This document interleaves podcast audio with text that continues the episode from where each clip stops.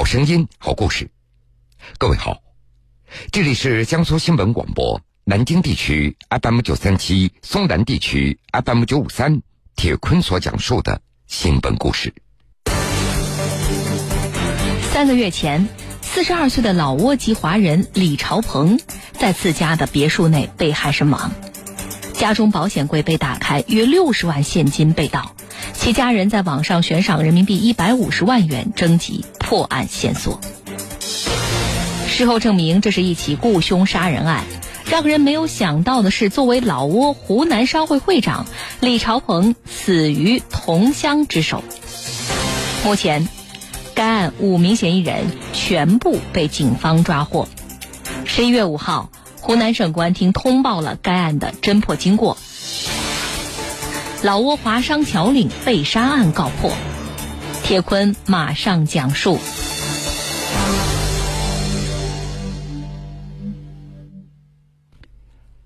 李朝鹏的原籍是在湖南的邵东，后来于二零一六年十一月份加入老挝籍，生前曾经担任过老挝湖南商会会长、中老友好协会委员、湖南省归国华侨联合会海外委员。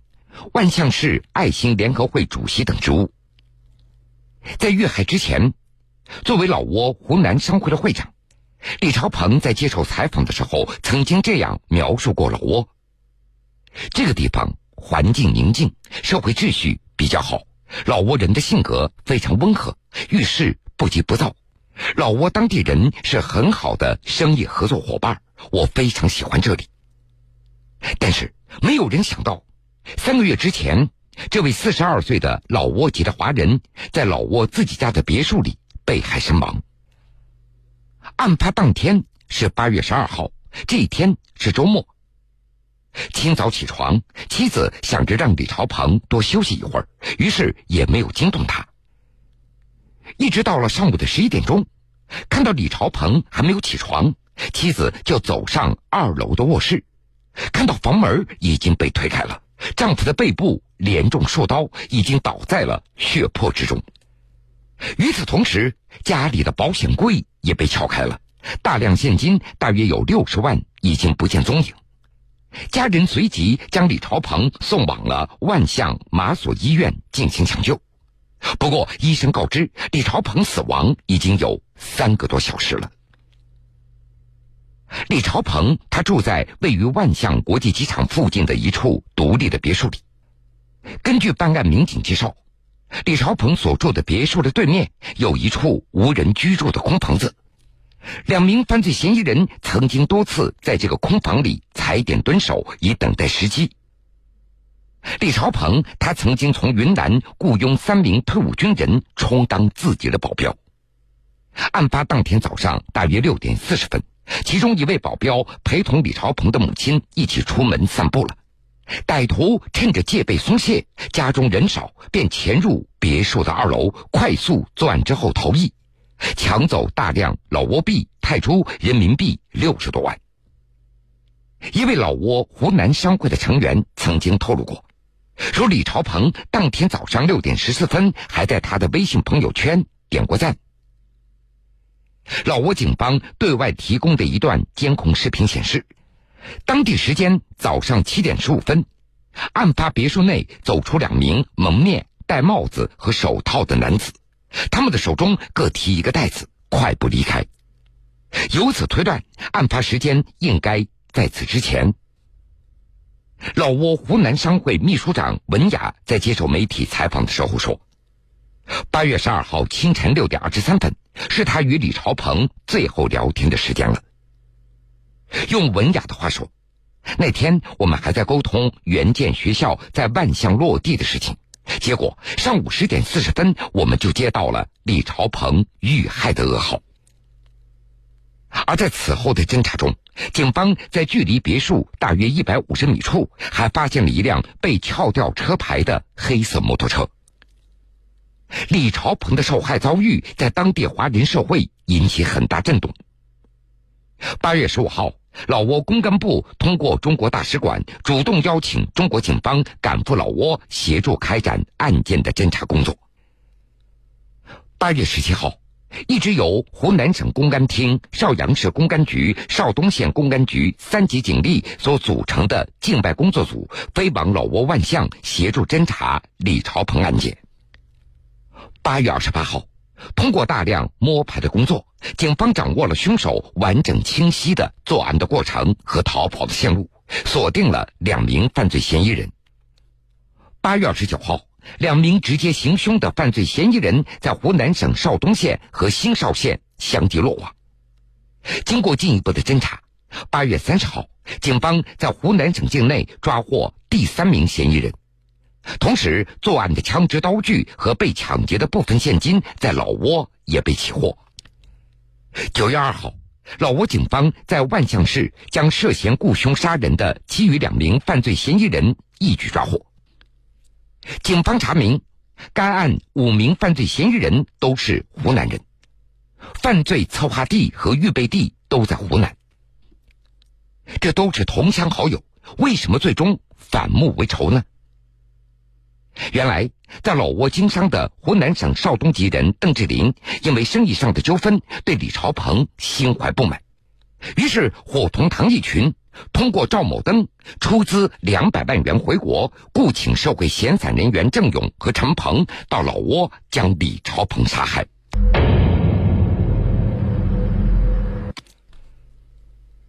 来自老挝湖南商会的数据显示，目前在老挝长期经商居住的华侨华人大约有二十万人，湖南人占到一半以上。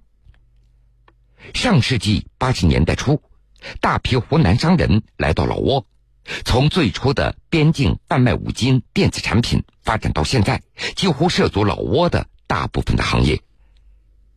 李朝鹏家中兄弟三个人，由于家庭贫困，高中没有毕业，李朝鹏就辍学了。当时他听说很多邵东老乡都到老挝去经商了，李朝鹏也就怀揣着三百块钱，从摆地摊做起。经过多年的积累，将自己的企业发展成为一家跨国公司。二零零八年，李朝鹏与多位湖南商会的代表牵头组建了湖南省在境外成立的第一个商会——老挝湖南商会。十年间，李朝鹏担任过商会秘书长、常务副会长等职务。二零一八年五月十八号，商会换届选举。李朝鹏当选为第五届老挝湖南商会的会长，在当地政商中具有一定的影响力。李朝鹏和谋杀他的邓志林，他们曾经是邵东县的同乡好友。根据知情人士透露，两家人相距仅几公里的距离，交往非常密切，两人的胆子都非常大，在社会上也认识不少人。根据知情人士的介绍。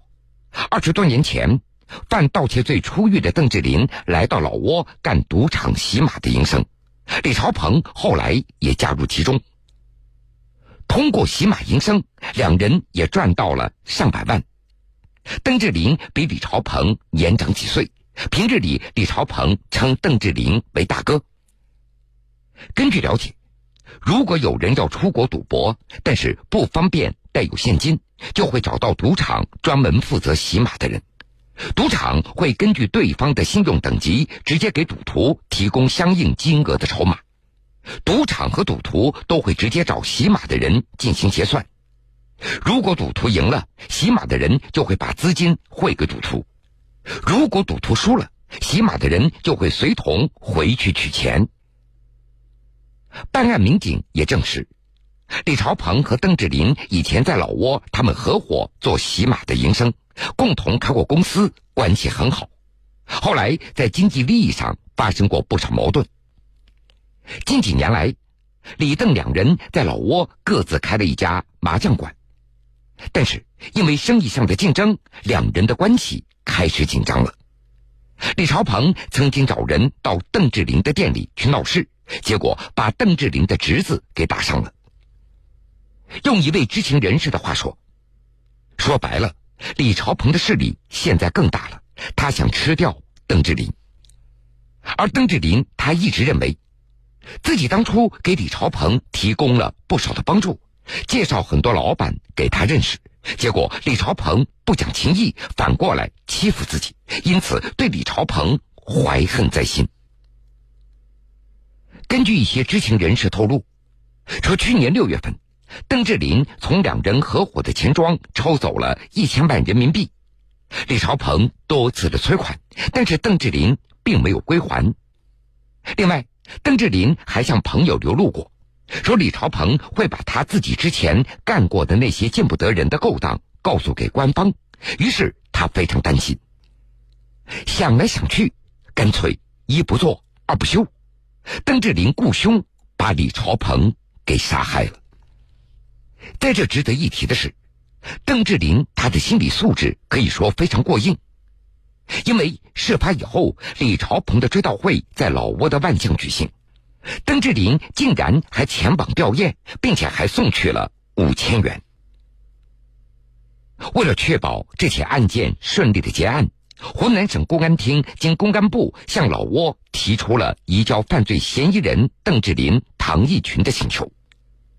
十一月二号，湖南省公安厅将邓志林、唐义群两名涉案的主要犯罪嫌疑人押解回国。湖南省公安厅副厅长汤向荣向媒体表示，李朝鹏案犯罪团伙策划周密，作案手段非常凶残，案发现场破坏严重，案件社会影响十分恶劣。案件的顺利侦破是湖南与老挝万象警方在双边执法合作框架下的一次成功国际执法合作。